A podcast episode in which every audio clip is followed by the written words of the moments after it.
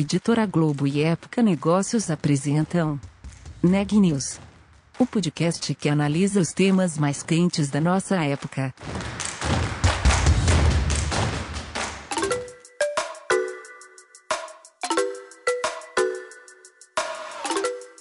Olá, eu sou Louise Bragado da Época Negócios e você está ouvindo mais um episódio do Neg News, nossa série de podcast sobre como navegar e liderar em tempos de incerteza.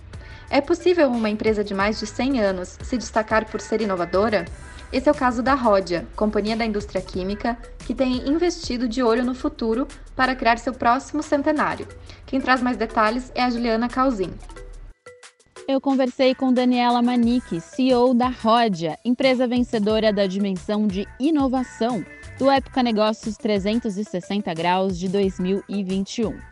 Ela me contou como a companhia centenária tem buscado empreendedores e startups em busca de novas soluções que sejam sustentáveis. Confira a entrevista completa. Daniela, bem-vinda ao Neg News. Muito obrigada por aceitar o nosso convite.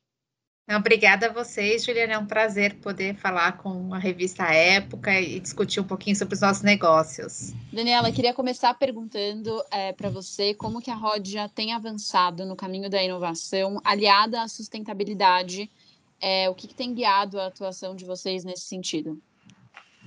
Bom, Juliana, no ano de 2020 nós tomamos até uma decisão é, de ter sobre a mesma vice-presidência inovação e sustentabilidade. Então, hoje é, nós temos o, o, Paulo Pavan, que é nosso vice-presidente do que a gente está chamando de inovatividade, né? Se pode ser esse novo termo, porque a inovação ela tem que estar aliada à sustentabilidade.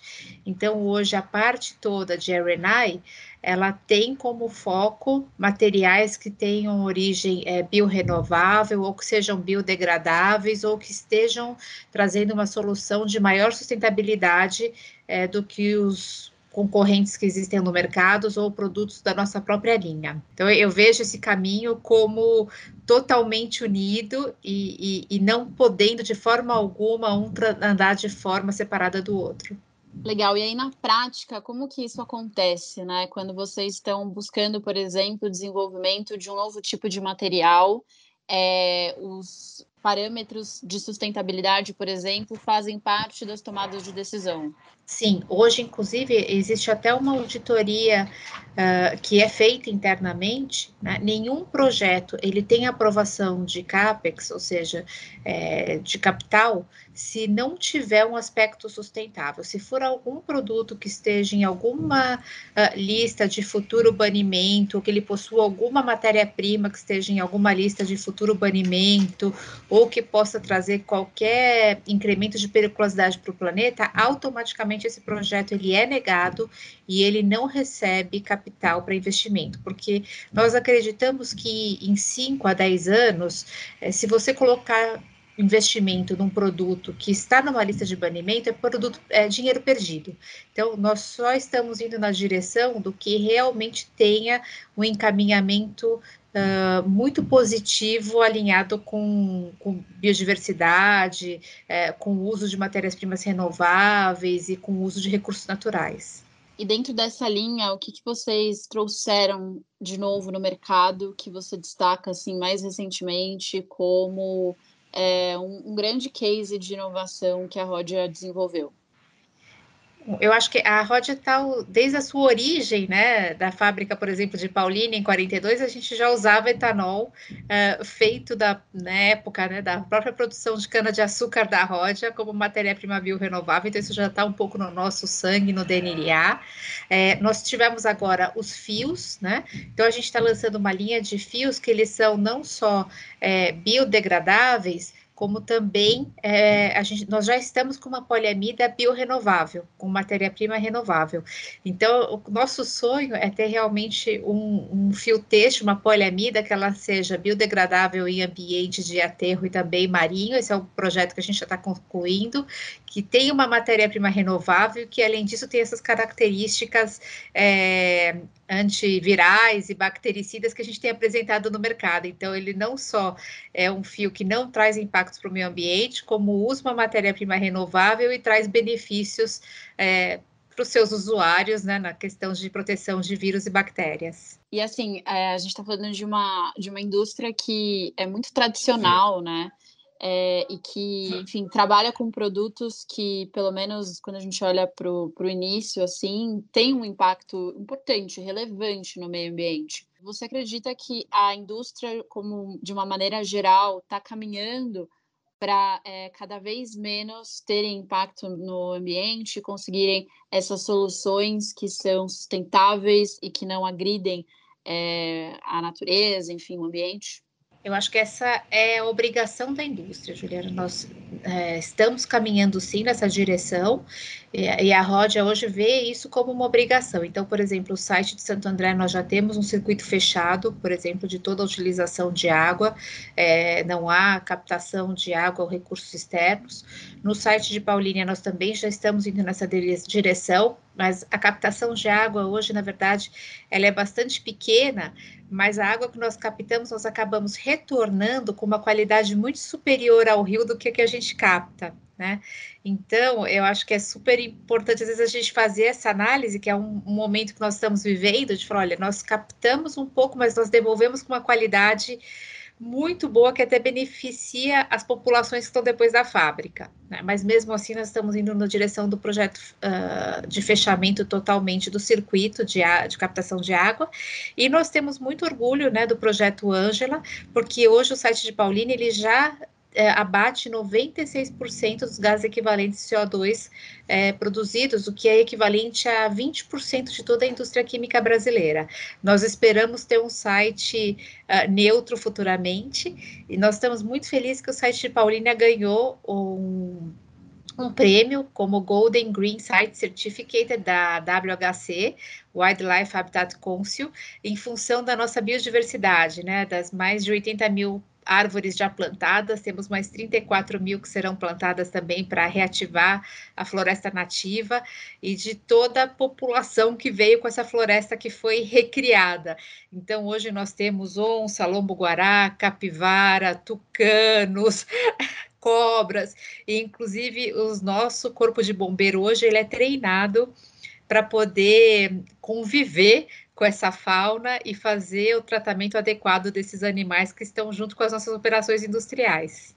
É interessante te ouvir falando sobre isso, porque a Rodia faz parte do grupo Solveia, uma empresa multinacional, ao mesmo tempo que você traz algumas informações sobre como a empresa tem aliado a, o cuidado com o local, né? Então, eu queria te perguntar como você acredita que esse caminho da inovação e da sustentabilidade fica ligado a um cuidado justamente com o ecossistema, né, com o entorno da empresa e dos locais onde ela atua? Não, hoje é uma preocupação muito grande a, nossa responsabilidade com todo o ecossistema que está cercando cada uma das fábricas. Então, essa é uma preocupação é, nos seis sites que nós temos hoje no Brasil. Uh, por isso que nós também já estamos indo, por exemplo, a própria uh, Rodia Solvay tem o um investimento aqui da geração de energia elétrica na, na região de Brotas com uso de biomassa. Estamos indo na direção de colocarmos placas solares nos sites para uso da, da energia para a parte administrativa, é, captura também do desses 4% que faltam no site para a gente conseguir ser completamente carbon neutral. Então, nós temos metas globais que são bastante arrojadas do grupo, né? São 26% de redução dos gases de efeito estufa uh, sob o Acordo de Paris e 30% de redução de qualquer captação é, de, de, recursos que venham dos, dos, sites que nós temos hoje, né? Mas, por exemplo, no Brasil, hoje, nós já avançamos muito nessas duas metas. Então, nossas metas são até muito mais arrojadas do que o global, como ter praticamente 100% dos gases de efeito estufa uh, uh, sendo neutralizados em, num período de tempo relativamente curto. Então, nós temos as metas globais e localmente nós estamos atuando aqui no Brasil de uma forma ainda mais forte. Legal. E aí eu queria te ouvir assim sobre também as metas do Brasil, né? Onde vocês pretendem chegar quando o assunto é inovação e sustentabilidade? Quais barreiras que você ainda acha que é possível transpor dentro da, da indústria, dentro da ROD, assim? Tem algum, algum, alguma perspectiva, algo que você tem no horizonte, assim, que é onde vocês pretendem chegar? É, na verdade, o nosso caminho é justamente, e eu acho que o Brasil tem um potencial incrível para isso, que é o uso de matérias-primas renováveis, né? Então, eu acho que nós temos o etanol, nós temos a soja, nós temos uh, o uso de diversos uh, produtos que podem vir do, uh, da parte de óleos naturais. Então, o Brasil tem um potencial muito bom. Em termos da nossa energia, ela é mais limpa do que a energia de muitas partes do mundo. Eu espero que o mercado brasileiro ele consiga reconhecer isso e até valorizar é, os nossos produtos que têm um baixo carbon footprint, quando a gente compara, por exemplo, com produções químicas chinesas que são todas à base de carvão. Né? Uh, eu acho que o, futuramente uma precificação do CO2 no mercado de químicos é muito bem-vinda. Isso ajuda a diferenciar, porque quando hoje você compra um produto, por exemplo, feito numa usina chinesa uh, com base de carvão, o custo dele é muito mais baixo né? Porque esse carvão tem um custo muito mais baixo. Só que ele está dividindo esse custo com toda a população mundial, com essa emissão de gás CO2 que o mundo vai pagar a conta, o planeta vai pagar a conta. Então, eu acho que em vez de dividir essa conta com a sociedade, esse próprio produtor teria que pagar um custo de CO2, né? Uh, Para que ele uh, entenda os investimentos que tem ser ser feitos na nossa fábrica. Então, quando eu tenho uma fábrica que abate 96% de CO2, isso deveria ter uh, um benefício no momento da venda. Não talvez um subsídio, porque eu não acredito isso, mas sim uma cobrança de quem não está seguindo essa boa prática, porque aí é um jeito de nós ajudarmos o planeta, né? de todo mundo limpar o planeta. Vocês sentem que o, há uma demanda maior do mercado por esse tipo de produto? É, como é que você vê assim a competitividade da empresa quando vocês trazem esses dois fatores, né? Será que é possível hoje em dia uma indústria é, química sobreviver sem estar aliada a essas mudanças que estão fazendo parte do, do mercado? Eu acho que no médio e longo prazo não, né? As químicas que não estiverem alinhadas com essas necessidades novas do mercado, de ter um, um baixo uh, carbon footprint, de ter um controle na emissão de CO2, de uso de recursos é, uh, que, pode, que não são renováveis, ela não vai sobreviver. Uh, no Brasil, essa demanda ainda não é tão forte. No exterior, nós vemos muito mais. Então, por exemplo, nós temos linhas de solventes oxigenados com baixo VOC, com matéria-prima renovável, que eles são muito mais atrativos no exterior e que até nós vendemos muito mais exportando do que no mercado interno. O consumidor brasileiro, ele ainda não tem essa conscientização, por exemplo, que a gente vê no mercado da Califórnia, em alguns mercados europeus.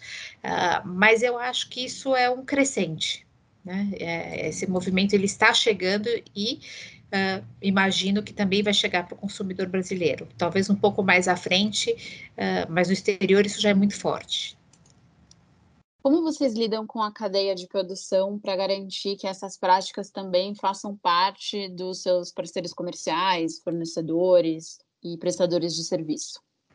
É, hoje nós temos um sistema de análise dos fornecedores e dos prestadores de serviço também. Existe inclusive uma empresa que nos auxilia nesse processo de análise, que é a Ecovarts, e que faz auditorias. Então, os nossos principais fornecedores eles são auditados uh, para entender o sistema de produção deles. Hoje nós temos um mapeamento do carbon footprint de todos os nossos fornecedores. É, e, por exemplo, nós já somos uma, da primeira, uma das primeiras indústrias químicas testando carretas a gás natural para o transporte de químicos. Né? Um dos nossos maiores parceiros de transporte hoje, é, dos nossos produtos, ele neutraliza 100% do transporte dele. Uh, então, nós temos essa preocupação, né, mesmo com o fornecedor de etanol, é, de ter a certeza de que ele está trabalhando com certificados exteriores, com o selo de boas práticas, é, é, da forma mais é, moderna que existe para a agricultura. É, um fornecedor de glicerina, por exemplo, nós mapeamos toda a cadeia dele para ter certeza que a origem do produto é vegetal. Então, hoje existe um controle muito forte na parte da nossa cadeia de fornecimento para poder passar essa garantia para os clientes. Legal. E, e para encerrar, queria é, te ouvir um pouco mais sobre inovação, foi o tema que a gente começou aqui a conversa. É, como que vocês lidam com as tentativas e erros, com esse processo de inovação que nem sempre é linear, nem sempre é, só leva a êxitos, né? É um processo talvez um pouco mais, é, enfim, com, com tropeços no caminho, enfim, faz parte da criação também, né? É, como que isso acontece dentro da empresa? Como que vocês olham para essa parte da inovação? É, nós avançamos muito até para conseguir realmente trazer é, uma maior velocidade para a inovação. Então, nós temos trabalhado muito com a técnica do Agile, né, que é para você reconhecer, você ter fast wins, quer dizer, ganhos rápidos nos projetos. Então, nós temos trabalhado muito na direção é, de realmente ganhar velocidade nos processos de inovação. Então, uma delas é a metodologia Agile, que você tenta achar ganhos rápidos nos projetos e perceber se existem falhas estruturais logo no começo, para você não perder muito tempo num projeto com baixa chance de êxito. Nós temos trabalhado também muito com, com startups. Então, por exemplo, dentro da própria parte de solubilidade, da nossa parte de solvência, nós trabalhamos com uma startup onde nós conseguimos minimizar o tempo de bancada é, de, de, testes e de ensaios industriais, até minimizar o uso de reagentes também, para ter um menor impacto no meio ambiente, e trabalhar com isso de uma forma com inteligência artificial, para você poder fazer milhares de testes é, no computador antes de finalmente para a bancada, quando você vai para testar soluções é, muito já quando você já tem um nível de certeza muito grande. Isso a gente fez com uma startup para poder desenvolver esse sistema. A parte do Inova Talentos também, trazer pessoas de fora, de universidades, é, que consigam estar vendo nas suas áreas de trabalho inovações e não depender 100% dos nossos laboratórios. Assim, a gente consegue ampliar uh, os nossos técnicos, especialistas e as áreas de, de inovação até de outras entidades trabalhando junto com a gente. Então, isso foi uma mudança muito importante e é onde eu acho que a gente tem criado mais valor de uma forma mais rápida. Você acredita que a gente pode pensar num futuro em que a Ródia é, vai usar somente materiais biodegradáveis ou isso é um pouco utópico? Eu acho que esse é meu sonho, tá? Mas ainda é uma realidade que demora algum tempo, né? Nós ainda temos uma, uma, uma forte, um forte uso de, de derivados de petróleo, uh, mas eu vejo como o caminho do futuro, eu vejo como a química do futuro, é, não sei te dizer se em 10 anos, mas é, é, é o que eu gostaria de poder uh, deixar para a próxima geração, uma química totalmente de renováveis. É, não adianta só uh, ser renovável, né? Nós temos que avaliar também é, a origem desse material renovável, né? Então também ver se não está competindo com com alimentação, é, como você consegue fazer isso de uma forma extremamente produtiva, sem uh, colocar em risco em nenhum momento florestas, etc. Então, é, é, o que nós chamamos de toda uma atuação responsável que está circundando a, a nossa produção.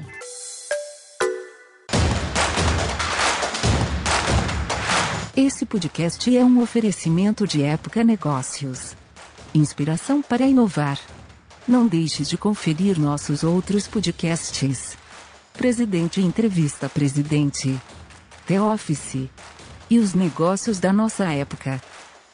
Ouça, acompanhe, compartilhe. Vamos fazer deste podcast o nosso ponto de encontro.